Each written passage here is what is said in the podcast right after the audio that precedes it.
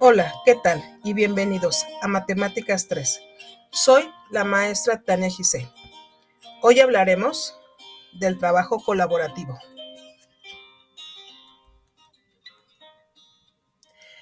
El trabajo colaborativo corresponde a las actividades que realizarás con tu equipo. Al trabajar en equipo de manera colaborativa se contribuye a la producción de conocimientos, debido a que los integrantes, desde su perspectiva y experiencia, aportan, cooperan e intervienen en aquellas áreas en las que dominan. Esto se logra con base al diálogo, la comunicación y negociación. Con este contexto, la interacción resulta estimulante, porque existe un contraste de puntos de vista y opiniones. El resultado de esto es la adquisición de nuevos conocimientos, además de fomentar el respeto y solidaridad en el equipo.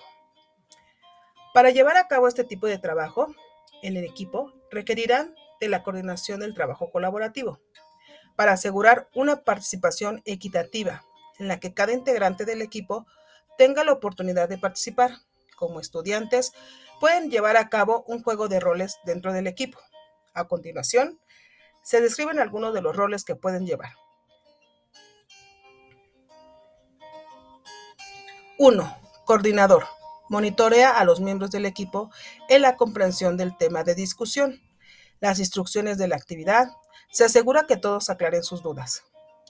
Este estudiante lleva al consenso preguntando, ¿todos de acuerdo? ¿Esta es la respuesta correcta? ¿Dices que no debemos seguir con? ¿Estamos haciendo alguna diferencia entre estas dos categorías? ¿Desean agregar algo más? 2. Moderador.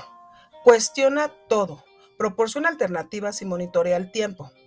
Este tipo de estudiante pregunta, ¿estás seguro de que este es el tema importante?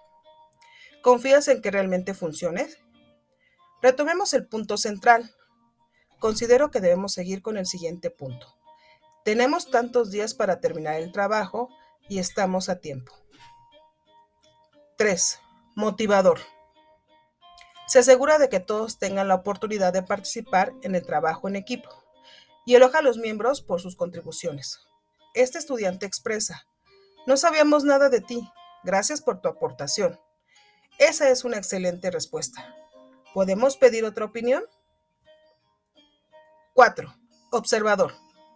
Está al pendiente del funcionamiento de los roles. Ayuda a los demás. Se asegura del comportamiento del grupo, sea con base en el respeto. Este estudiante expresa sus observaciones acerca de la actuación del grupo y dice, me di cuenta de que el nivel de tensión disminuyó. Esto parece ser un gran tema que podemos investigar. ¿Podemos ponerlo en la agenda para la próxima junta? 5. Secretario. Portavoz. Toma notas durante las reuniones y prepara la información para todo el equipo. Este estudiante dice, ¿debemos decirlo de esta forma?